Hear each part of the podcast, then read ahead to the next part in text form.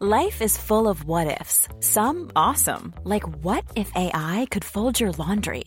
And some, well, less awesome, like what if you have unexpected medical costs?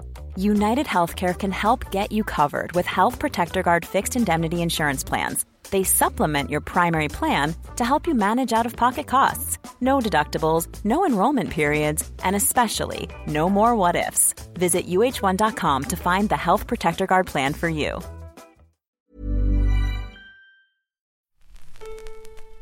C'est qui Qui C'est Kikina Studio.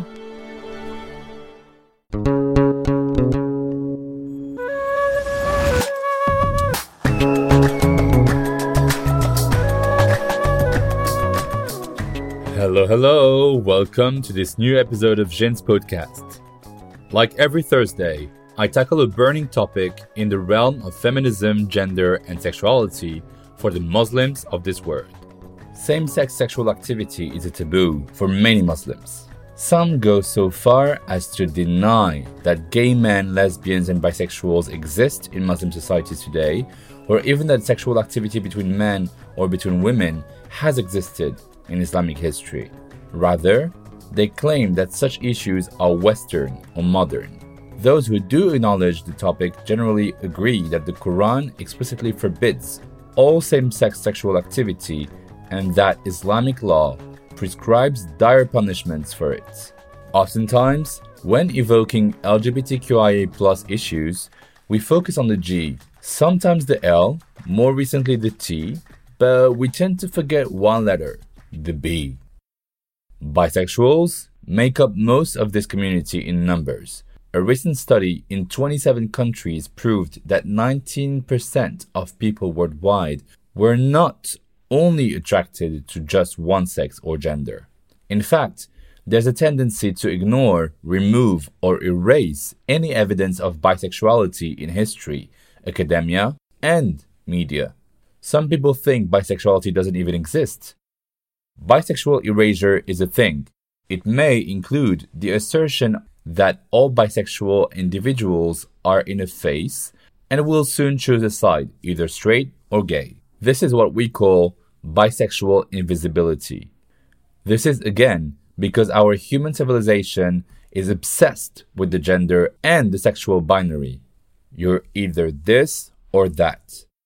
It also involves a higher acceptance of bisexuality in women since they can still submit to the patriarchal order at the end of the day, and imagining a sexual act with two women is arousing for most heterosexual men.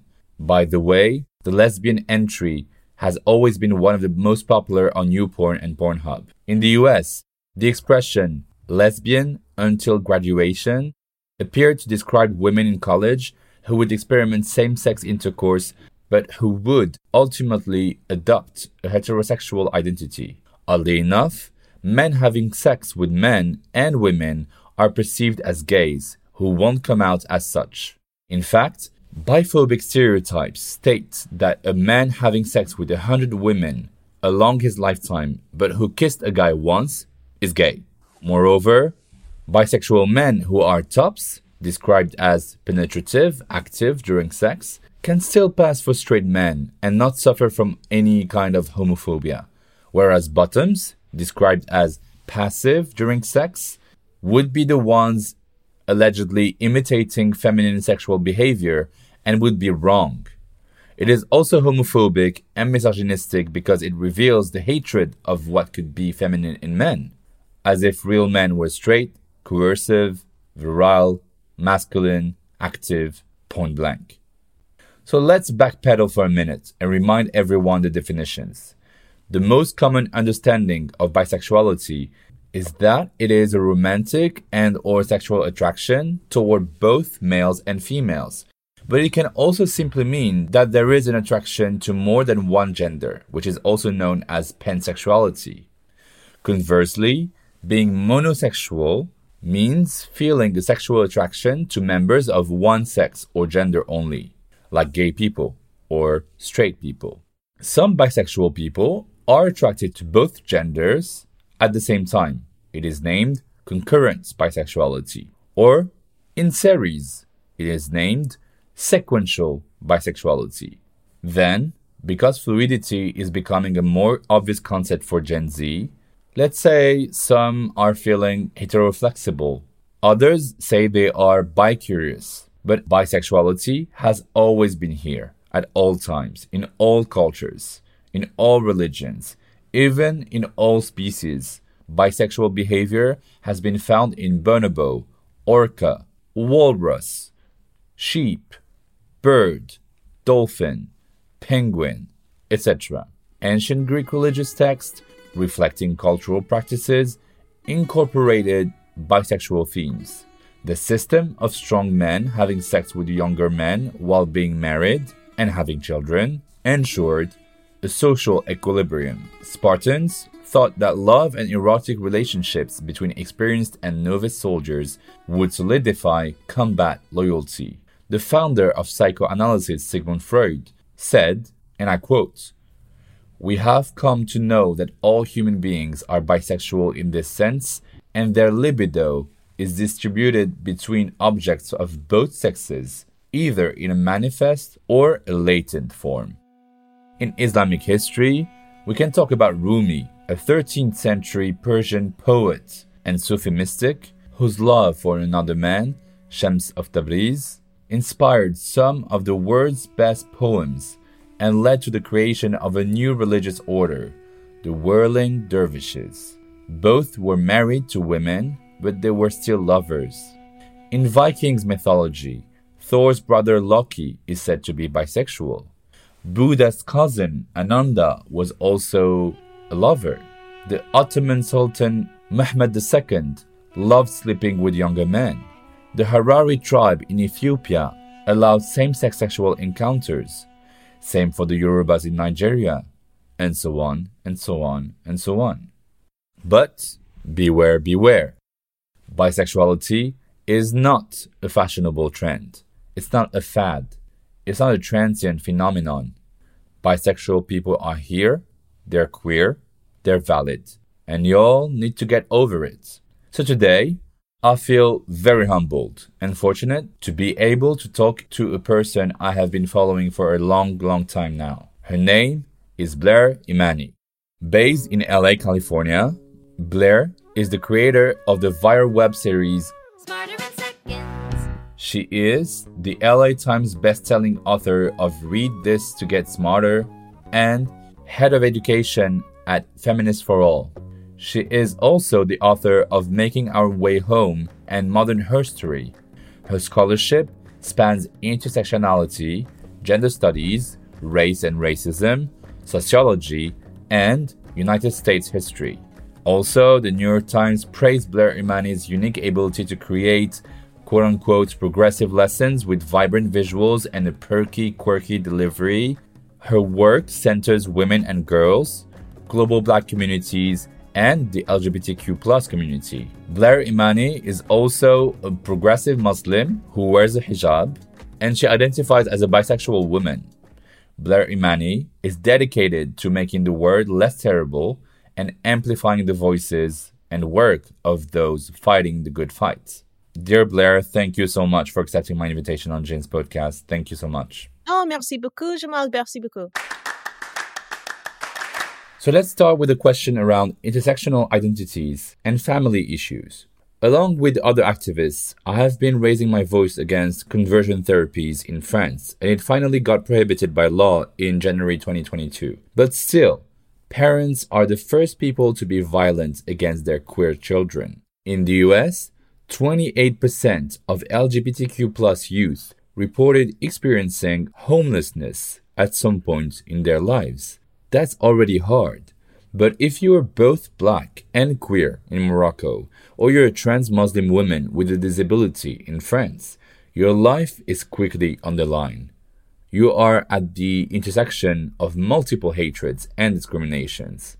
So, how can someone find the strength to live the entirety of their identity when the world around them is so unsupportive and hateful? I think it's really multi layered. I think that sometimes strength and courage looks like people being closeted to protect themselves. I think sometimes we put uh, too much emphasis on just the people who are speaking out but we have to put emphasis on the people who have the strength every day to go to their you know family maybe their father maybe their uncle their mother to say don't be like them like don't be so feminine don't be so this that takes a lot of strength and it takes a lot of you know mental power to constantly endure and so i want to lift those people too. I think that strength looks different in many different ways but one thing that's i think very important and i just did a, a little smarter in seconds my little video series on active language and how you know when i was bullied uh, i wasn't bullied for being bisexual. I'm bisexual I simply exist. I go to school, I do my best, and then other people attack me. It's not because I'm bisexual, it's because they are biphobic, they are homophobic. And so we can use this active language to remind ourselves where the source of the harm comes from and recognize that it's not our fault. We simply are existing. You know, sometimes I talk to parents and they'll say, Well, my daughter, I think she's gay, but she hasn't come out to me. She's lying. And I'm like, She's not lying you are making assumptions and she doesn't fit those assumptions, but that's not her responsibility. It's your responsibility and everybody's responsibility not to assume everyone is cisgender, not to assume everyone is straight. And to have that assumption in a neutral way, not just when it's like Harry Styles wearing a nice outfit to go, oh, maybe he's queer, to go, maybe we conceptualize queerness very narrowly and we conceptualize straightness very narrowly. And instead, we need to think more broadly about everything. I think it's also it's more, you know, relaxed that way. It's more serene to exist that way because you're not constantly making up someone else's life and then being surprised that they don't fit that life. Instead, you're minding your own business, you're taking a nap, you're doing your laundry, you know, you're existing just like those people are. Instead of writing these, I call it fan fiction for everyone else and then being upset it doesn't match the story you wrote for them.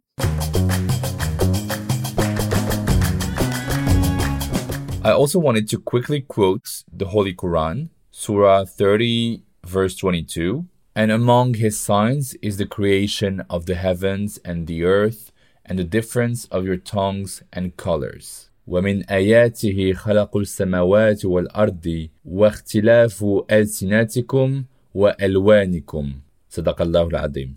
The Quranic term of lawn, color, can refer not just to what's visible, but to other sensations or even to our diversity as human beings, which goes much deeper than our skin color or our appearance. Sexual orientation can actually be one of the colors that make people distinct from each other.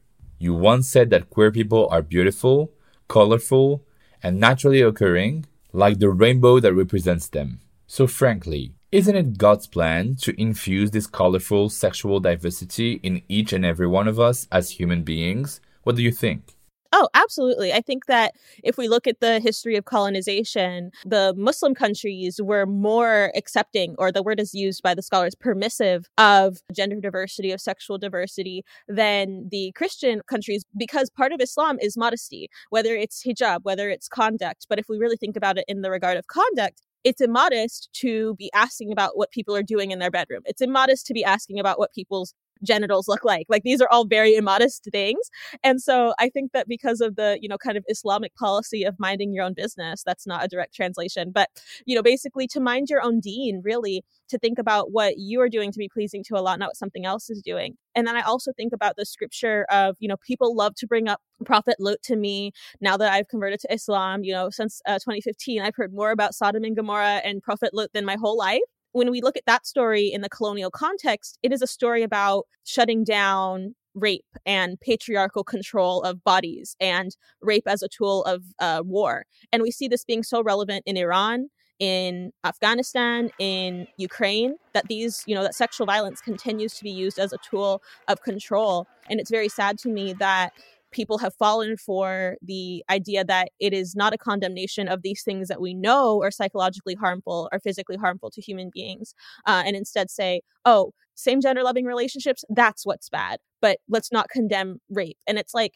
we have to be really, I think, honest because if one thing I believe about Islam as I was converting and, and still today, you know, as a practicing Muslim, is thinking about how practical, you know, Islam is. Like, okay, we fought, we wash our hands, we do wudu, we pray t- five times a day. What is study showing? Oh, and then fasting. It's saying intermittent fasting at least once a year shows improved life expectancy. It shows that wudu and you know washing your hands and being cleanly that these things actually are good.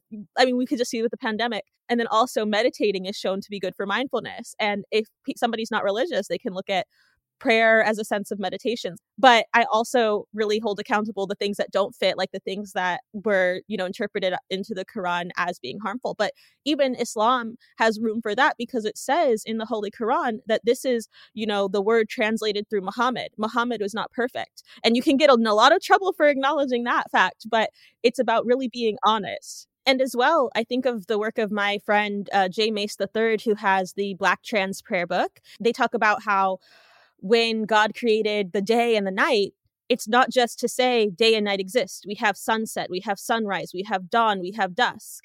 And so people aren't in the street protesting dawn and dusk because it's not named in the Holy Quran or in the Holy Bible or in the Torah and the Pentateuch.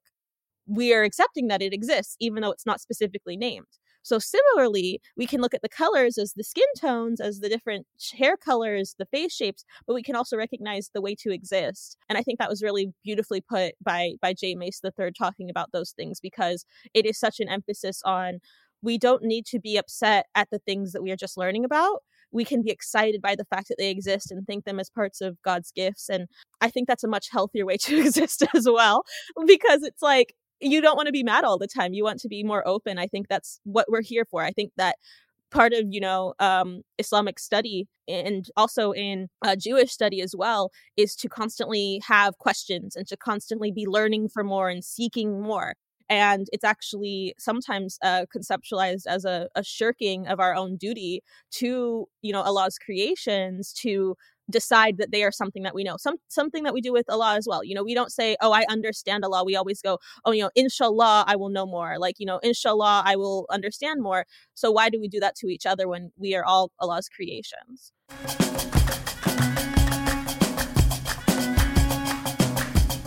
Almost every queer Muslim person I have met in my life told me that they were caught between two stools on the one hand, they might be rejected first by some Muslim friends because they're queer. On the other hand, they are rejected by queer people because it's uncanny that they don't drink alcohol or don't eat bacon. Bisexual people are even more in an in between situation, as they are constantly thrown out of the heteronormative canvas. But they are also deemed as traitors to the gay cause since they are allegedly too afraid to choose which side they're on. Why do people keep on projecting their false beliefs on other people? Why do we need to choose sides? Can you explain why this is biphobic? I'll start with a personal story first. So I was recently married um, to my spouse, who is, you know, people assume is a man, and it's very interesting for us because even when I write stories, I'll say, you know, my spouse, my spouse, and people be like, okay, your husband, and I have to go back and correct them. I said spouse for a reason, you know, and these types of things. But I'll have other people like we have Thanksgiving in the U.S., so that happened recently, and I have some of my relatives who aren't really tuned in. They'll say, oh, you picked you picked the gender you picked to be gay or straight and so it's interesting because we will get straight privilege or married privilege where I feel like sometimes some of my relatives respect me more because they assume that I'm not bisexual anymore. And I see this with different in different regards. So I benefited from it in that way. But on another level, it's kind of like disrespectful to my core identity. And I think when it comes to bisexuality, we have this, you know, society which privileges people who ha- are in relationships and have bodies that can reproduce. And this is really tied to capitalism because if we do not have reproduction, then we do not have, you know, human beings to continue society.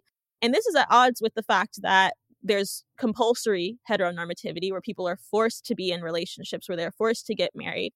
Um, as it relates to bisexuality, I think that part of this very rigid society that says there's one way to live, there's one way to be, is very much a threat in similar ways that people who are in polyamorous relationships have it where, oh, you just can't pick one person, you're just cheating, like all of these allegations. And it all comes down, I think, to human psychology. Part of the deeper reason of exclusion is because it's so much easier for us to say, oh, this person is wrong and this happens a lot when we see genderqueer people. Like I had an experience recently with one of my friends who uh, the night before was misgendering one of my my friends who uses they them pronouns, and he was using she her pronouns for them. Then we got into a deeper conversation, and then the next day, my friend asks me, "Can he use my lipstick?" Because he wants to try it. And so, is it maybe that he is nervous about seeing somebody who is so liberated from their gender that he thinks, oh, I can have that courage too. Maybe I can try this as well. And then it becomes, and he loved it. He put the lipstick on. He was like, I don't know how to do it. And so I did it with him. He looked at it and he immediately said, oh, wow, this evens my lips. It makes the skin color like just perfect. Wow, this is really good. It's very moisturizing. I like how it feels but would he maybe have had that experience? And I don't think it's to say that he should be doing violence to people and misgendering people to explore himself. So I've been really obsessed recently. I've been talking with Skylar Byler, who talks a lot about masculinity, about how we solve the issue of toxic masculinity in the US. And some of my students are like, Blair, you're focusing too much on the people who have more privilege. And I'm like, yeah, but they're creating problems for us. And they keep telling us we're the problem. So maybe if we help them to be invited into the solutions, then we don't have to do as much work. So that's been kind of my my headspace right now. But it's like where does it come from? I think sometimes it comes from resentment. Like we can look at how cisgender straight men are very resentful to women and to gay men in particular because we have access to closeness with other cisgender straight men that they cannot have. So instead of getting over their own socialization, you mm. know the, similar to how we talk about people coming out of the closet instead of them coming out of their own closet of having their masculinity threatened and being able to hug their best friend or say i love you bro they want to take it out on everybody else because it is so much easier for the human psyche to attack than it is to look inside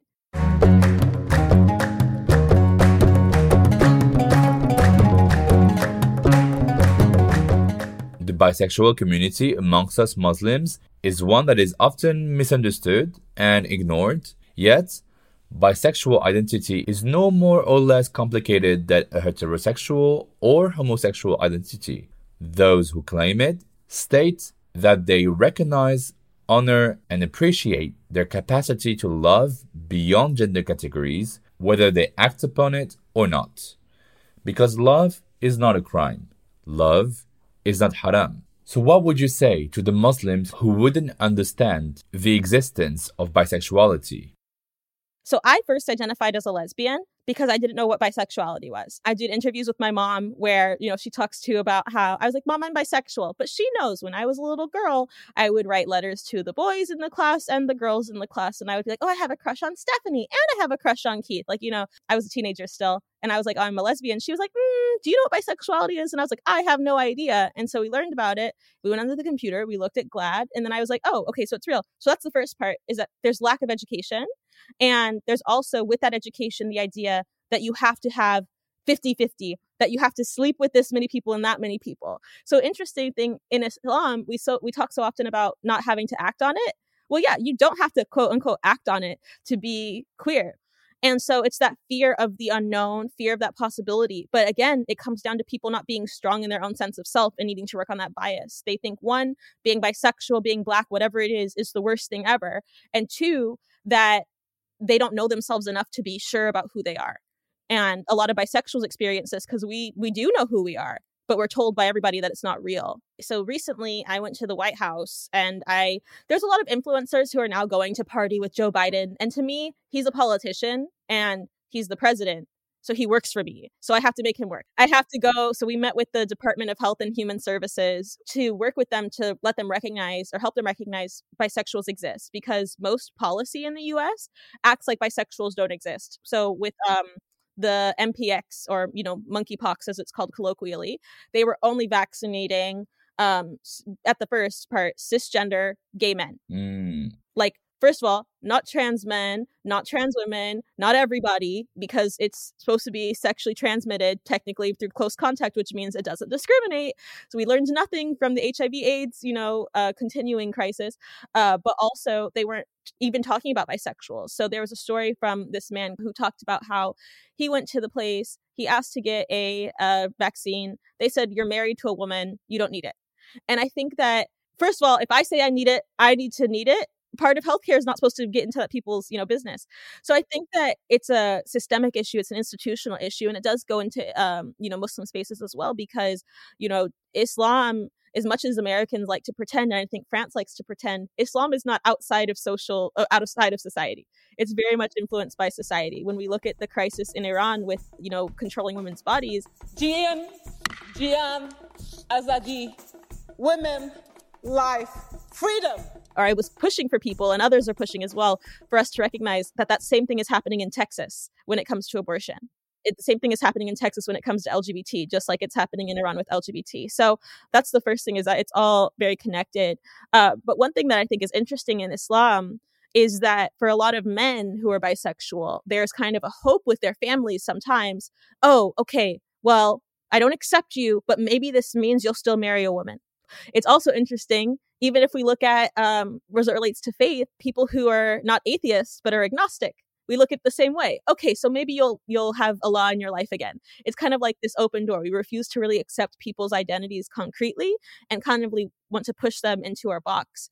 So the way I explain it is that, you know, when you love someone and it doesn't have to be in a sexual way like see for parents for example right that's the platonic love if you love one of your kids and you say oh my goodness i love you so much you're not turning around to your other kid and say i love you less and it's kind of that same thing. Like if you have best friends, you might have one best friend, but you can have multiple best friends. And it's this opening our minds of we create our own reality. You know, inshallah, we try to be pleasing to Allah. And there are many things to be pleasing to Allah. It's not just following this one rule and getting rid of everything else. It's being a good person. It's living modestly. It's the same thing with hijab. You know, wearing hijab is not the pinnacle of Islamic achievement you have you can be you can wear you can be a hijabi and be a horrible person it means that you still have to work right there's so many things uh not just relating to bisexuality but queerness in islam where i've been with people who oh i accept you but you don't act on it and the other thing with that is if we feel the need to drill down into scripture in order to treat people as human beings we are not doing faith right in my opinion because you're looking for reasons to respect people and that is not the point of being alive, is to look at something, well, I can't respect you until I find this surah. No.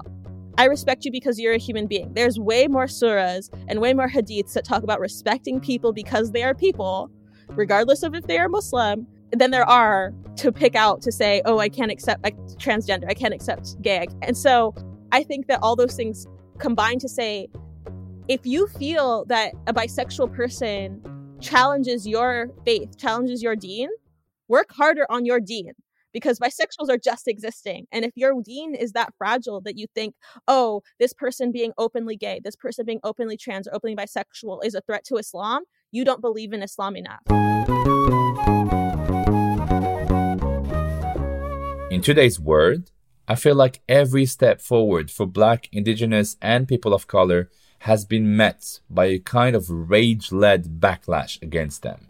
Conservatism is literally all the rage in the US, France, Italy, Hungary, India, etc. In France, being woke is branded as an ideology of the left that they call wokeism, considered to be imported from the US and deemed too tolerant with Muslims and queer people. Also, more white people stroll down the streets screaming, All lives matter, so, not even talking about these people, why is it so hard for some white secular feminists to fight for black Muslim queer women? It's a lot of things. So, I studied history, I studied World War II, and I think during World War II, France became very validated that they are not as bad as America, and they are not as bad as Germany, even though there was the Vichy government and participation in anti Semitism. And so I think that the whole emphasis in France on liberté, égalité, fraternité, it makes a lot of people think, oh, it can't be a problem. And I think that what's also very scary to people is to be told your life is fine. You have no hardship. You make your bills every day. You have you have your rent money. Other people are suffering. They're like, what? And then you say other people are suffering because you can pay rent, because you are going to work, because you have a job. And they feel there's a frustration of, no, it's perfect. This is France. It's not America. It's not World War II Germany, instead of recognizing that. So it's going back to that same thing of people being like, you're the problem, not me. Canada has this with America. They say, oh, we're not as bad. And it's like, oh, I don't know, Canada. You have a lot of work to do too. And then the US, there's this interesting thing um, that when we fight for civil rights with Black people, uh, or LGBTQ plus people that there's a feeling of betrayal. How dare you get things that you don't need? And I think disability is a good way to think about it. If I can walk upstairs, I don't need the ramp. And I'm not going to protest the ramp because I'm not a jerk, but you know, it's kind of, I think people can see it physically. They can say, oh, okay, I can see that they have a wheelchair. They're going to use the ramp. I'm going to use the stairs. That takes nothing away from me. Uh, another example is, uh, you know, economics or finance with the student loans being forgiven. There's a lot of people who are like, well, I already paid my student loans. How dare they get it for free? And so there are some people who are literally going to court and trying to stop other people's loans from getting forgiven, even though they don't have loans to forgive. I call white supremacy socialized narcissism. It's the sense that we are the best, and all of society is telling me I'm the best in movies, in how much I get paid, in the easy, I, the way I get jobs easy, like all these things. You're the best. You're the best. You're the best. And then all of a sudden, uh, it actually turns out that we made a mistake. It turns out that that was a lot of propaganda and you actually have to fight as hard as everyone else. And here's all the people who couldn't get that job and that house. Think about the way that we look at celebrities when they stop getting auditions, you know, when they get older. Like we see some celebrity or some actor who they're in everything and then suddenly not as much. It's that same type of like, what about me? And it's a lack of recognition that there's privilege there's advantages. And it's also i think that something that the left struggles with that the right also excels at because they have a lot more money is messaging. So people hear things like critical race theory and they get so scared because it has the word critical and theory in it and race ooh, you know, so it's like all the things they're scared of. Because I did some work in Germany with the government there talking about looking at hate crimes against Turkish uh, Muslims specifically. And they say, well, you know, all of the studies are saying there's no hate crimes against Turkish Muslims. And it's like, hmm, that's because you're not tracking the race of the participants. Well, we can't track race because there's a big fear of how that was used against Jewish people and different minorities in, you know, during World War II. And so I think that it's kind of like people will use one solution for everything and they don't recognize that it has to have different applications. It's also frustrating because I, I'll talk to people from the Netherlands and they'll say, oh, yeah, we don't talk about race anymore. And it's like, the Netherlands, hmm, Sweden, hmm, didn't you guys have all the scientists that made race a thing? It's same thing with France. It's, you know, it's kind of what we see with colonization in Islam. We will, France colonized Muslim countries, the UK colonized Muslim countries, and many of them in North Africa and the rest of Africa. And they go, look at how backwards they are. But why are they backwards? Because those laws that were so restrictive were enforced over that time period. But again, it's much harder for France to go and to accept that after 2020 when people were posting the black square there were a lot of people who were like I was like this. I was like dude what the heck? You're just now realizing it's a problem? And it's much harder to be like okay I understand why you didn't know it's a problem. I understand you were caught up in your privilege. Let's move forward. And then we also have the added layer of you know white society expecting black people queer people people of color, indigenous people, to have to be patient and have to be saints, to be like, oh, it's okay, let me save you. But the good news, I guess, because I'm I'm such an optimist, I really feel like the big problem is this that people don't know this. People don't know that they're being fooled. And I think once people know, they're like, oh snap, how do I how do I fix that? You know? Inshallah.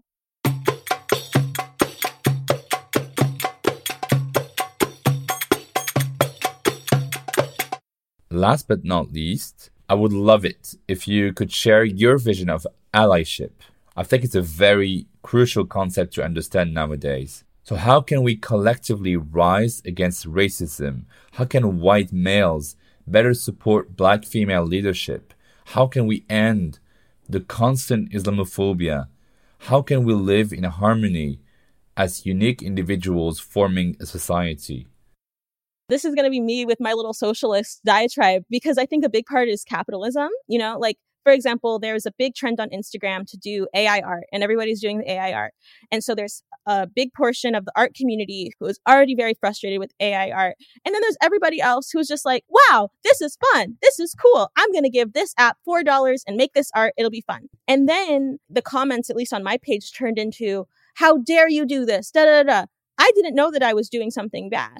And while I'm like, oh, okay, now that I know, let's have a discussion, let's learn. I didn't know that this AI algorithm was stealing art from other artists. Let's talk about this. But there were some people, because we focus so much on the individual instead of the systems, who were saying, I'm going to be mad at Blair instead of to be mad at the apps. We have it with Black Friday shopping where people will be mad at poor people who, oh, now I can finally afford these things and not the system and not the people who build it, not the people who own the means of production. And coming through to intersectionality.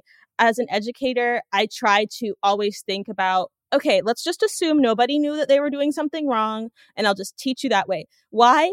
Because nobody likes to be told they were doing something wrong. And two, it's kind of, for me, it's a waste of time because I'm not there to admonish people or punish people. I'm there to try to get to solutions and just, and not even solutions, just give them the terms and the language so that they can understand ways they can better themselves in their own lives.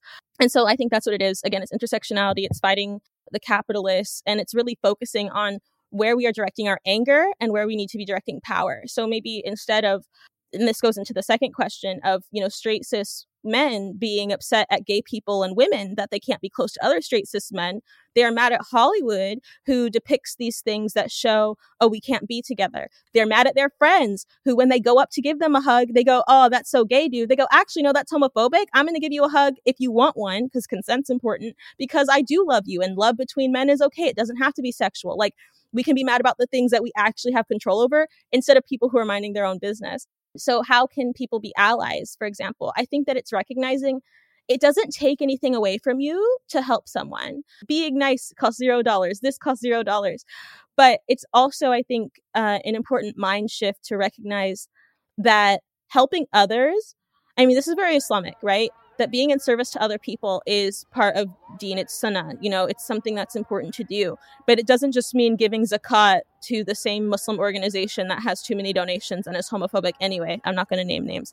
It's instead giving directly to maybe the reason why you have so much extra money at the end of the year is because you're not paying your interns. It's really looking critically um, and then also like holding yourself accountable. So an example i think in the workplace is there's uh, in the us and probably in france too a lot of name discrimination where they won't hire somebody named jamal because in the us a lot of people named jamal they're black men you know? So there's name discrimination. So the solution that some companies take is okay we're going to remove all names from the resume and we'll just go based on the merits okay, that's fine. But if somebody's part of a black professional organization or, you know, a gay, you know, society at their college or the university, you're still going to be able to know. And if you are homophobic or racist, that's the bigger issue because now you're hiring somebody, which is great for diversity, but they're going to be in a toxic place. So the short term solution is to neutralize the resume, which actually just means make the resume white and make the resume straight the the long-term solution is to recognize why don't we hire black people?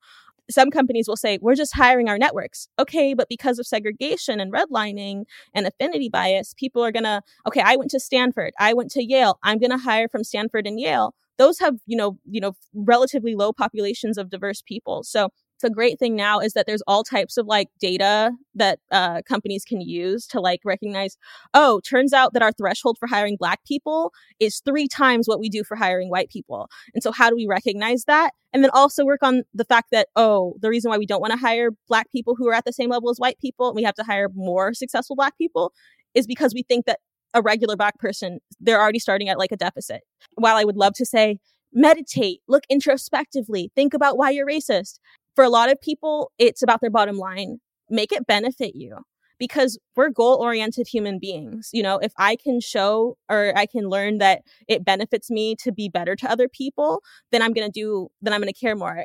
I think the problem with France and also the US, but I think in France in particular, that's something that Italy has figured out more is that in Italy, they have an excellent program for people who are in the early 20s to get a job, to learn Italian, to learn Italian history, to become part of the Italian society, and then also to teach the people in those towns where there's, you know, a lot of depopulation, people are passing away, people are not having kids, they're moving, you know, to America, for them to become accustomed to do anti-racism work, to accept those people. They have such low rates of radicalization. Why? It's not, it's because radicalization is something that happens to someone actively. People don't just sit in France and decide to hate France, but it's more likely that they are constantly being bullied. They are constantly being told that they aren't French enough, that they will never be French. And so that starts to give you an animosity and you don't feel connected. The biggest way that we have harm is to see that people feel disconnected. So, how did the Italian government get more funding for the programs, they have to show that it benefits the people who think it doesn't benefit them. And I think maybe that's something that we on the left shouldn't have to work on. They should just respect us because we simply exist. Humans are selfish. And sometimes we have to be told why it benefits other people because I can't change people's hearts and minds. I can only show them information that maybe they didn't know before. And then maybe they can change their own minds. So I produce cartoons now. That's like my new endeavor is to make cartoons. Um, And Snoop Dogg, we all know Snoop Dogg, the amazing rapper, he did this series of kids songs. And there's he has two songs that I think are so cool. One is like a song of affirmations, and it starts like, There is no one better to be than myself. And the kids go, There's no one better to be than myself. And it's so cute because you're starting kids young with a sense of themselves.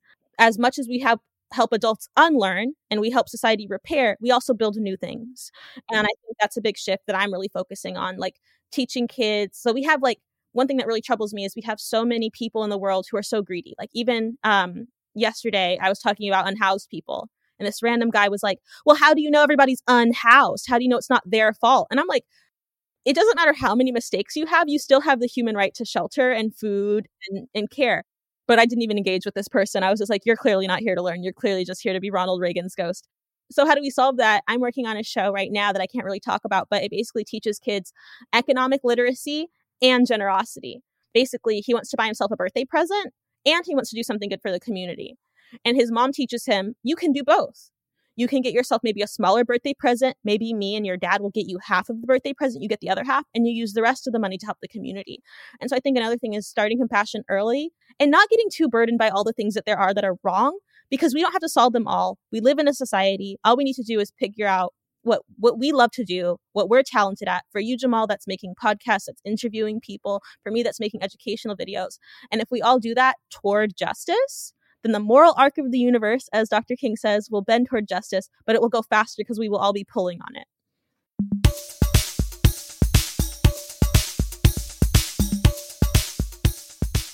Okay, we will wrap this up, but first, in each episode of Jins, we deconstruct together a myth or a lie that I have been told or that I have often heard of. I was talking to a Moroccan friend about bisexuality, and he said, Bisexual or not, the person will end up choosing a partner, either man or woman. In the end, bisexuals become heterosexuals or homosexuals. So, if they like both men and women, why don't they choose to be heterosexuals? Life would be so much easier for them. What would you have answered if you were me? This person's Moroccan.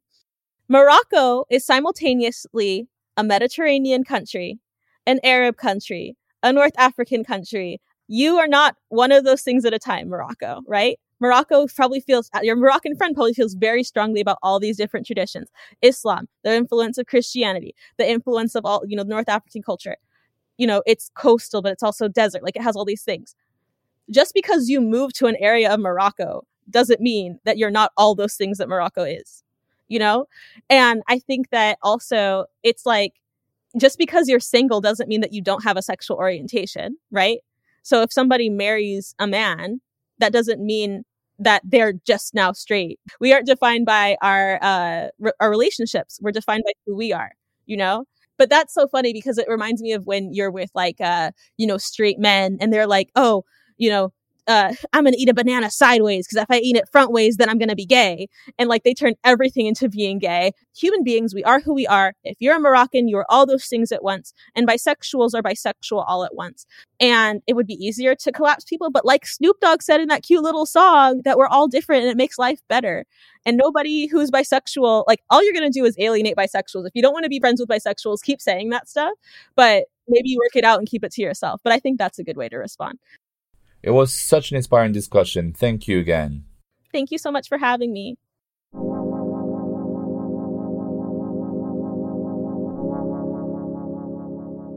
Remember, you'll find all the aforesaid references in the description below. For the most curious minds among you, I'll put a few book and film recommendations linked to today's topic, be it on Spotify, Apple Podcasts, Amazon Music, Google Podcasts, or else. Don't forget to subscribe to Jin's podcast account and to leave your questions and comments. Go subscribe to Jin's podcast on Instagram at J-I-N-S underscore podcast.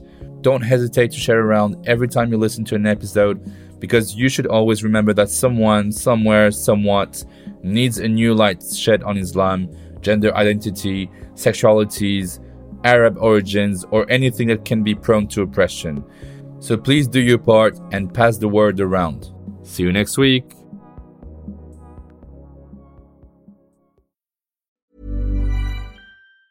Planning for your next trip? Elevate your travel style with Quince. Quince has all the jet setting essentials you'll want for your next getaway, like European linen, premium luggage options, buttery soft Italian leather bags, and so much more. And it's all priced at 50 to 80% less than similar brands. Plus, Quince only works with factories that use safe and ethical manufacturing practices. Pack your bags with high-quality essentials you'll be wearing for vacations to come with Quince. Go to quince.com slash trip for free shipping and 365-day returns.